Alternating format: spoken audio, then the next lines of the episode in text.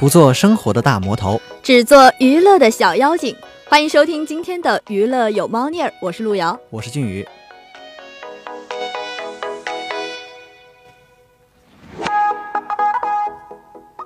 路遥啊，我觉得我必须要跟你说一句，好久不见啦。没错。就在我今天那个写稿子的时候，也突然发现上一次的记录呢是在二十一天以前了。我还记得你上周找的那个小代班儿，杨娟是吧？对。上次你知道做节目的时候，她把我给整惨了。我觉得有她在的话，我都可以直接下班下岗了。真的，所有的材料都是我找的，但是她说的比我还要多，比我懂得多的一个代班一个临时工，你说这让我怎么能接受得了？可能可能女生在这方面都会比男生要健谈很多吧。好吧，那你最近就是上期你也说你忙没有来，那最近你都在忙什么呢？嗯，最近呢，最近一直都在忙着这个咱们学校这个第五届的孟清杯语言文化艺术节，所以我一直都在排练。那么接下来我就要打一波广告了，就是希望。有些同学呢，在这个本月的二十六号晚上，如果你有时间的话，都可以前往这个实验小剧场前来观赏这样一个语言文化艺术节。哦，听你这么一说，我确实得去看一看了。到时候我一定去捧你的场哦。没有门票，你可以来的。那你最近又在忙什么呀，俊宇？其实我最近呢都挺闲的，还是一如既往的学习工作，然后就是你知道的社团工作什么的。谈恋爱呢？我觉得这个工作谈恋爱这个问题吧，咱们在这聊有点尖锐，还是先还是先略过好吧，不要谈恋爱之类的问题，这样会让人心痛的。好吧，咱们的俊宇有点害羞。其实呢，咱们说到了现在呢，都一直在说关于我们自己最近发生的一些事情。但是接下来呢，就让我们一起关注一下娱乐圈近期发生的事情吧。好的，一起来关注一下娱乐快讯。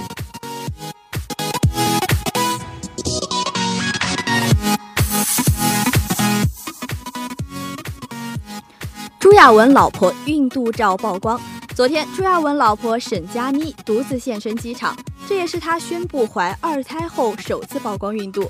照片中，沈佳妮头戴鸭舌帽，脚踩平底运动鞋，身着黑色打底衫，孕肚突出。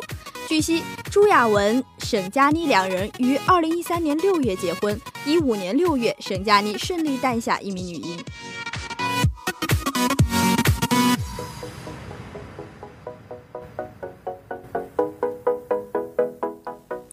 小七吃冰淇淋。据外媒报，近日有媒体在洛杉矶拍到贝克汉姆一家出游的照片。照片中，小七身穿蓝色连衣裙，脚上穿着一双红白格运动鞋，正在吃着冰淇淋。吃货人设永不崩，不过要被他萌化了。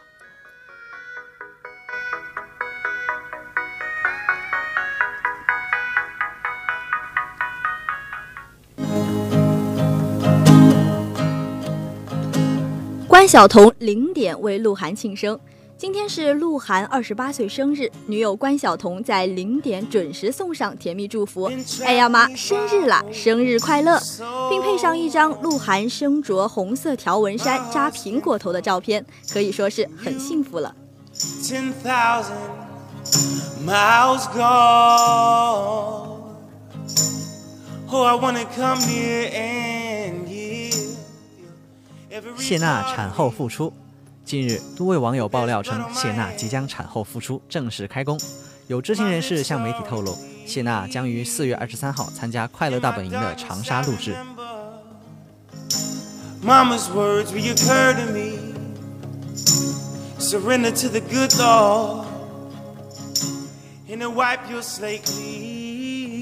黄晓明，我容易招黑。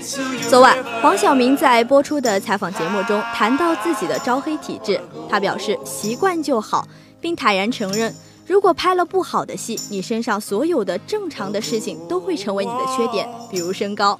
但如果一个成功的作品，不管做什么，别人都会去帮你圆谎。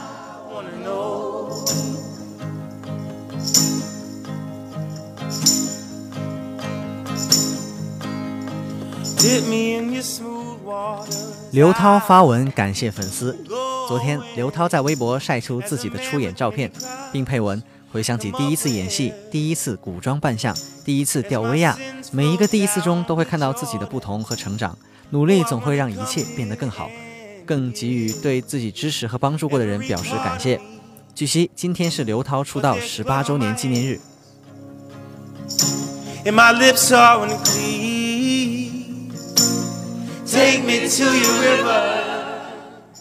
妖猫传》被指存在抄袭，陈凯歌被诉赔偿三百万。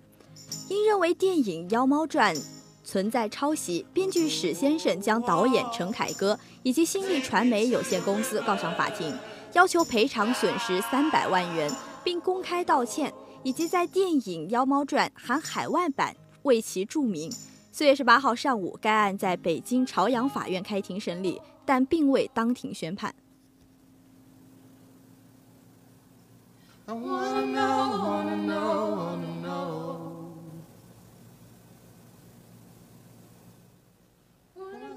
梅梅再遇疯狂粉丝。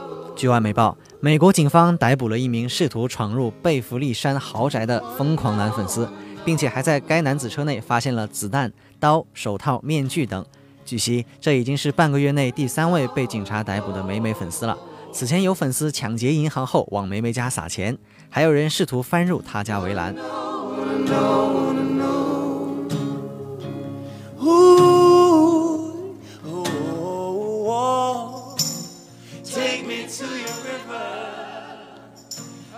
周杰伦成都演唱会 T 恤，五月一号，周杰伦即将在成都开唱，却因主办方恶意捆绑销售，引发歌歌迷不满。昨晚。周杰伦粉丝团发微博表示，此次促销活动未经经纪公司允许，是 APP 自行的违规行为。在公司要求下，该活动已取消，并且所有商品上下架。已参与此活动的歌迷呢，将在五个工作日内退还相应款项。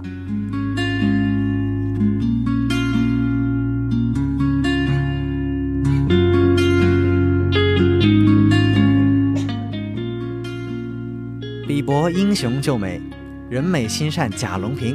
据外媒报，贾斯汀·比伯在上周六和朋友参加科切拉音乐节派对时，突然遇到一名男子掐住了一位女士的喉咙。比伯还有朋友大声呵斥该男子住手，但他并没有松手。比伯为了解救受害女子，打了该男子一拳，并把他推到墙边，使该女子成功得救。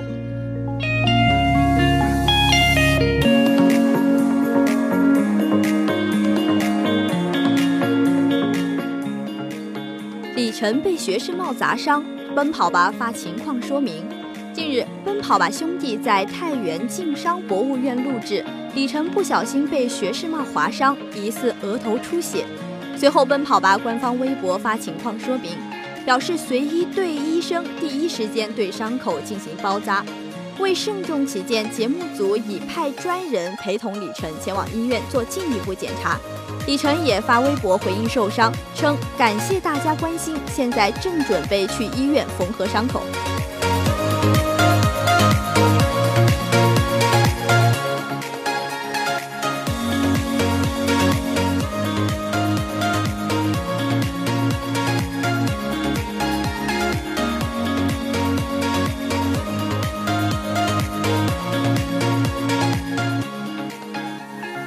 董子健回应被孙怡取关。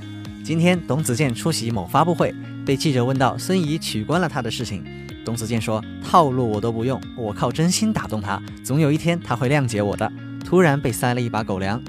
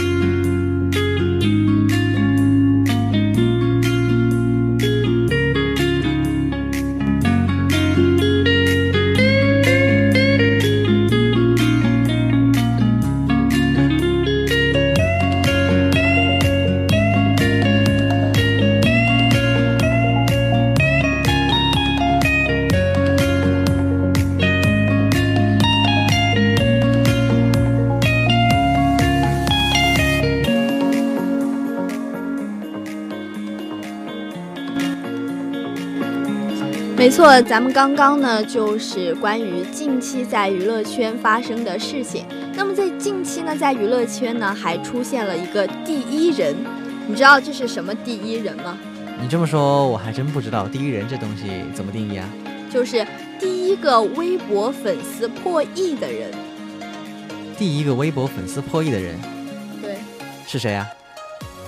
就是，呃，这个就是咱们的这个谢娜了。谢娜呢是首个在微博粉丝破亿的女艺人，也是唯一一个女明星。哦，对，刚才咱们的娱乐新闻里面也有提到，谢娜要产后复出了，对吧？没错。她这个怀孕之后也是很辛苦啊，大家都知道，怀孕的话要做很久的月子呀。然后，对于一个经常比如搞演艺活动的女明星，尤其是谢娜这样的人，压力也是很大的。对，都说这个明明星啊，也是吃这个青春饭的。所以说，当他们很长一段时间在照顾宝宝的时候呢，可能就消失，暂时的消失于咱们的娱乐圈了。因为明星嘛，总是需要这个曝光度的。所以我觉得每一个呃怀了孕在生孩子的妈妈呢，不仅要担心这个自己的。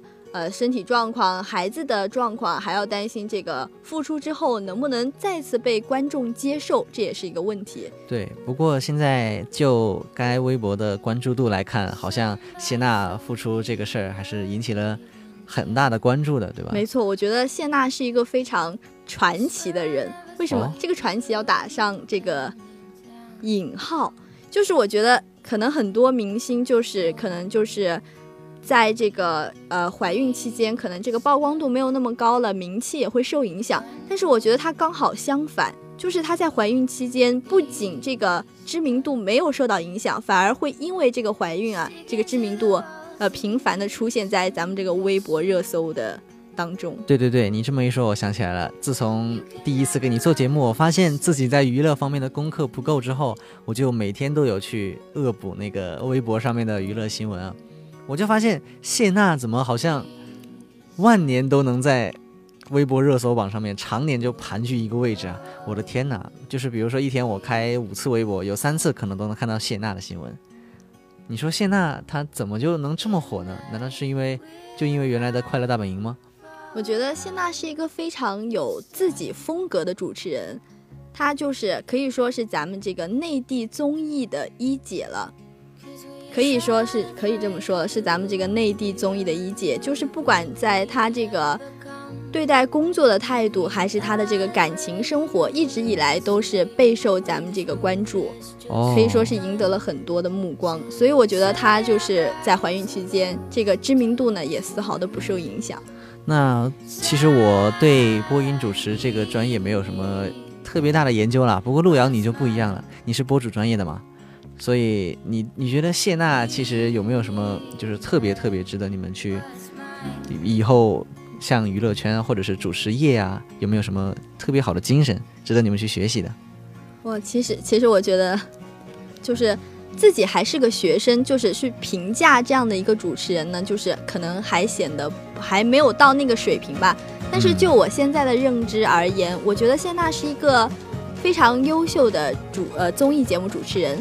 她的优秀，呃，我认为她的优秀在哪里呢？我觉得她是一个非常有自己风格的女主持人，因为现在可以说是这个主持行业还是蛮吃香的，压力也是很大的，所以说能不能在这个主持的行业中确立自己的一个定位，有自己的这样一个主持风格很重要。然后其次要思考的就是你的这个主持风格的受众，或者说能不能被大众所接受。我觉得谢娜都做得非常好。她非常的，她有一个名号叫做什么，你知道吗？叫什么？你说。太阳女神。太阳女神这么厉害吗？你知道她为什么要叫太阳女神吗？你说嘛。因为作为一个主持人，你要传递给别人的是正能量。我觉得谢娜在这方面就做得很好，所以大家愿意去喜欢她，去接受她，也愿意将这个太阳女神的称号给予她。对，因为我在看谢娜的一些关于微博上的一些新闻啊，或者是八卦娱乐什么的，我就好像特别特别少看到谢娜这个人有什么负面的呀，或者是负能量的一些事儿传出来。没没错，所以说太阳女神她是当之无愧。But you held your course to some distant war in the corners of your mind. From the second time around, the only love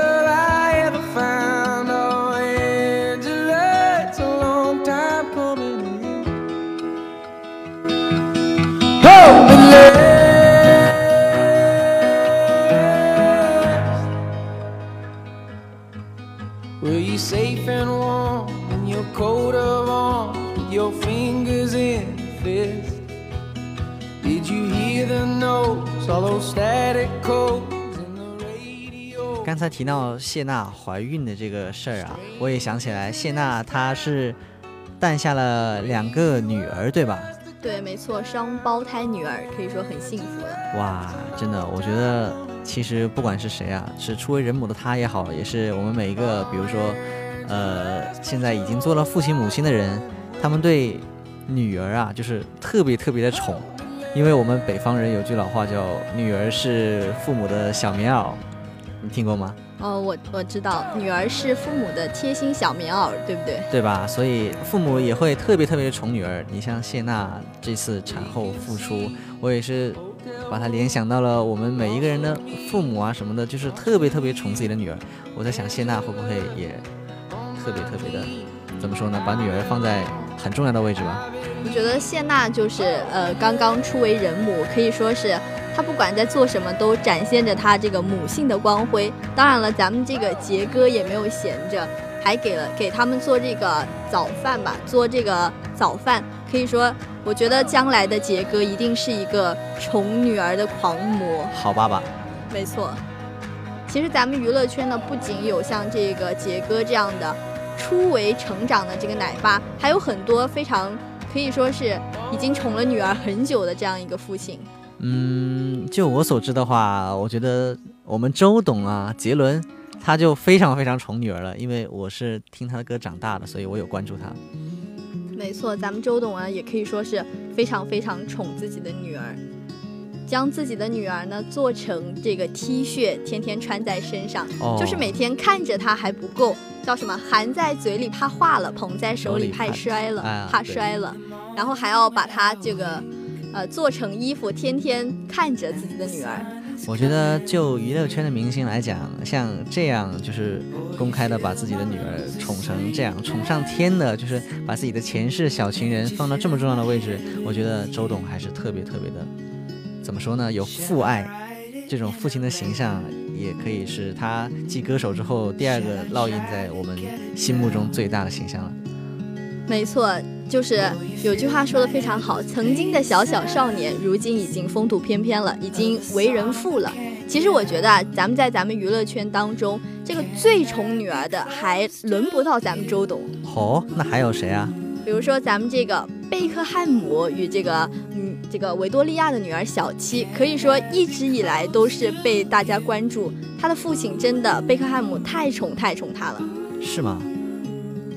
没错，真的特别特别宠他。就是我印象特别深刻的就是，这个贝克汉姆基本上和小七同行的时候呢，是从来没有让他双脚离过地的。就是不是双脚沾地嘛，就是让贝克贝克汉姆每每次都是我看到他就是抱着小七，然后坐在他的手臂上，甚至是坐在肩膀上，就是总是让女儿坐在坐到比自己还高。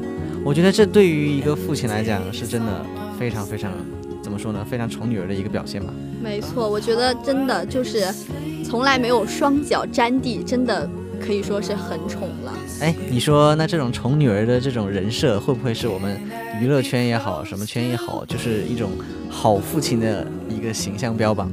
嗯，其实，哎，其实我我倒反而很反感这个别人把这个好父亲作为一个人设。我觉得自己对，不管是我们普通人也好，还是这个明星也好，他们对女自己儿女流露出来的那种感情，应该是自然而然的，绝不对，绝不会就是说为了营造这样一个荧幕的形象而去宠自己的女儿。因为我觉得每个父亲、母亲也好，都是很爱自己的宝宝的。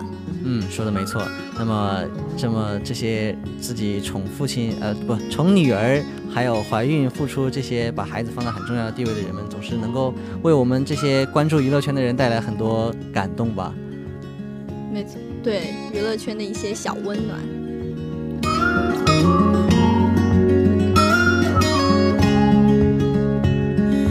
Can I be close to you?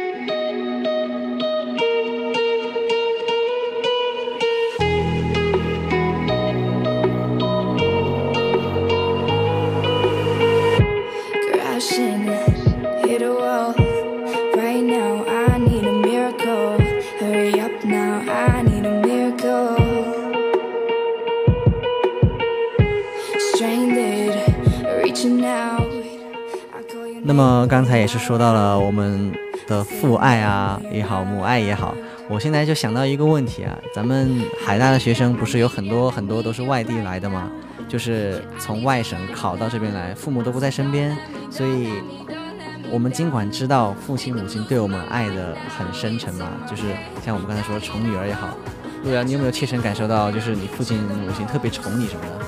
其实呃，其实刚刚说有很多同学到外省来上，到这个咱们的海大来上学，是外省的同学。其实我就是这个 外省同学当中的一员。哦，你也是外省的呀？对啊，来到海大上学，离我家有一千两百多公里。哇，其实以前不能明白，就是离开父母的那种感觉，总觉得离开他们之后，呃，生活的更自由。但其实，呃，到真正上了大学之后，发现有的时候其实还是比较思念他们的。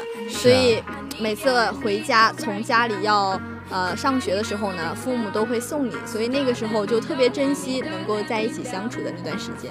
所以啊，那陆阳，你有没有总是给家里打个电话呀，回应一下他们的关心什么的？嗯，其实其实我跟我爸妈好像就是，就是除了当面之外，好像不怎么交流。我可能觉得我有一个假的爸妈。没什么话说，对吗？就是因为平时可能你们相处的特别久，所以就在网上没什么话说。所以说，可能这个爱都是流露于这个呃这个很多细小的动作当中，不一定就一定要说出来。可能今天跟我说一个晚安，明天跟我说一个早安，或者是提醒我啊、天凉了要穿衣服，觉得这些都是关心。是啊，这些小细节固然让我们很感动，可是我们有时候也是要注意去回报一下父母对我们的关爱的。就是你想啊，我如果说我是一个独生子女的话，因为我相信海海大很多同学们都是，就是家里面只有自己一个人，如果自己去外地读书的话，就父母就没有什么身边特别盼头吧，你懂我的意思吗？对，所以说总而言之呢，我们觉得父母越来越老了，有的时候他们也会像一个小孩子一样，所以这个时候呢，就希望我们能够多多的去给予他们关心，比如说这个，呃，休息的时候给他们打个电话。呃，问问他们，呃，晚上吃了什么？呃，就是一个细小的关心就足够了。对，像父母关爱我们一样，关爱一下父母，这是我们为人子女能够尽到很大的一份回报他们爱的方式了。对，没错。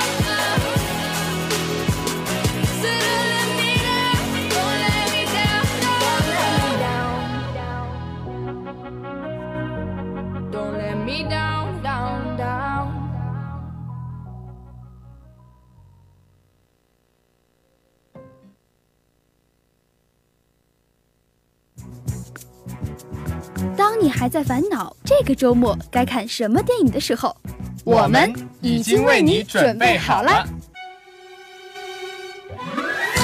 瞄准一周最新电影，锁定影线最新动态，电影说说说，还有小周末不可错过的电影预告片哦。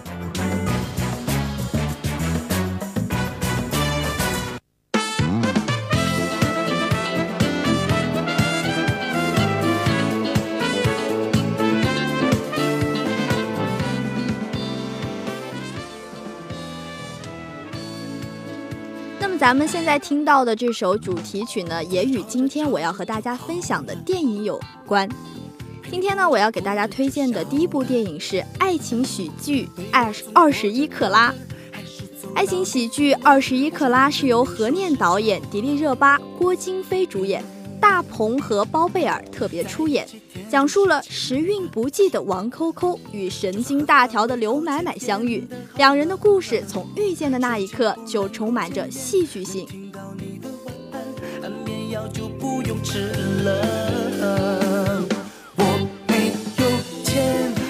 本片是由同名话剧改编，而原版话剧也是由导演何念打造。话剧男主角郭京飞也再度出演了王继伟一角。话剧《二十一克拉》自二零一零年公演，曾先后进行了四轮的全国巡演，演出超过了三百场，深受年轻观众的喜爱。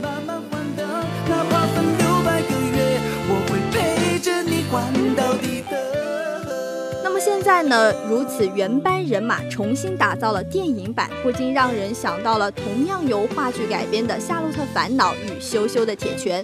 只有自己编导的话剧作品，才能够更得心应手地改编成电影。那么，虽然《二十一克拉》因为题材原因呢，难以复制《开心麻花》的票房成功，但质量上依旧可以比肩。那么去年凭着电视剧《三生三世十里桃花》而知名度大涨的迪丽热巴，在去年同档期上映的《傲慢与偏见》顺利大砍一点二亿的票房，也是去年为数不多在冷档期上映并且破亿的影片。那么今年片方呢，也是更看重了这样一个同样的黄金档期，准备再次复制《傲慢与偏见》的成功。随着一年来主演《秦时丽人》《明月心》《烈火如歌》等火热电视剧，热巴的高人气呢，会进一步带来影片的持续热度。所以说，这样一部剧本好、演员也非常的吸引到我们的这样一部剧呢，希望大家周末可以走进影院，一起来欣赏我们的《二十一克拉》。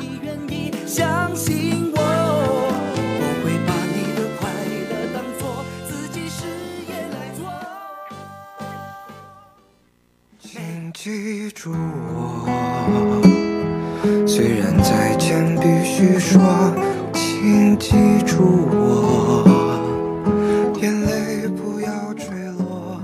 这首毛不易的《请记住我》，相信许多他的歌迷已经听过这首歌了。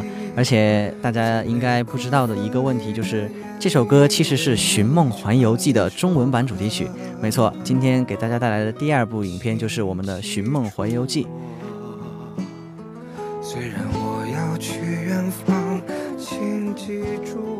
寻梦环游记》是一部由里昂克里奇、阿德里安·莫利纳执导，盖尔加希尔·贝纳尔、安东尼·冈萨雷斯等担任主要配音的动画电影，讲述了梦想成为音乐家的小男孩米格尔和魅力十足的落魄歌手海克特，在五彩斑斓的神秘世界开启了一段非凡的奇妙冒险旅程。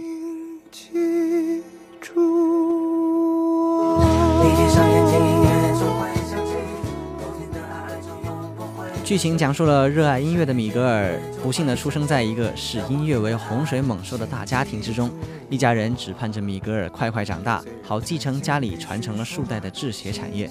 一年一度的亡灵节即将来临，每逢这一天，去世的亲人们的魂魄便可凭借着摆在祭坛上的照片返回现世和生者团圆。在一场意外中，米格尔竟然穿越到了亡灵国度之中。在太阳升起之前，他必须得到一位亲人的祝福，否决将否则将会永远的留在这个世界。米格尔决定去寻找已故的歌神德库德拉库斯，因为他很有可能就是自己的祖父。途中，米格尔邂逅了落魄歌手埃克托，也渐渐地发现了德拉库斯隐藏已久的秘密。直到我再次拥抱你，该剧剧情欢快，情节流畅。在观看的过程中，大家可能觉得会有一个经典的名词叫“全程没有尿点”，而且虽然说它是一部动画电影，但是却演出了如真人版电影一般的那种怎么说呢？生动和情感的细腻表达。如果大家在闲暇无事的时候，可以去下载这部电影来看，相信不会让大家失望的。虽然我要去远方，请记住我，能听见吉他的悲伤，这就是我跟你在一起唯一的凭据。直到我再次拥抱你，请记住我。那么跟大家聊了这么多娱乐的新闻和推荐了两部精彩的电影之后，本期的娱乐有猫腻在这里也要跟大家说再见了。我是俊宇，我是路遥，我们下期节目不见不散。你闭上眼睛。